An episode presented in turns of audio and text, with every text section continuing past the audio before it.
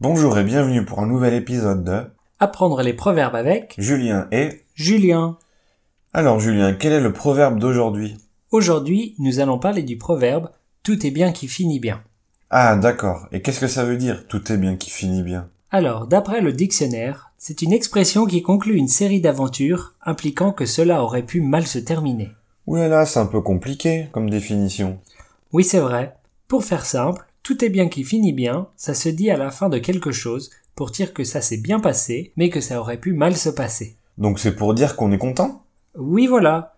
Par exemple, tu es en train de conduire ta voiture, mais il y a du verglas et la voiture se met à glisser sur la route. Heureusement, elle s'arrête et il n'y a aucun problème.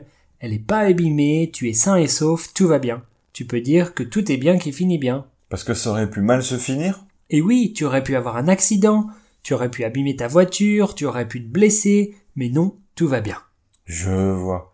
Et il vient d'où ce proverbe Bonne question, je suis content que tu demandes. À l'origine, c'est le titre d'une pièce de théâtre. De Molière Non, de Shakespeare. Ah bon, c'est intéressant ça. N'est-ce pas Eh bien, si on jouait une petite scénette pour montrer comment utiliser ce proverbe. Oui, bonne idée. Alors mettons-nous en situation. Mais quelle est cette situation, Julien Alors, on enregistre le dernier épisode de ce podcast. Ok, c'est parti.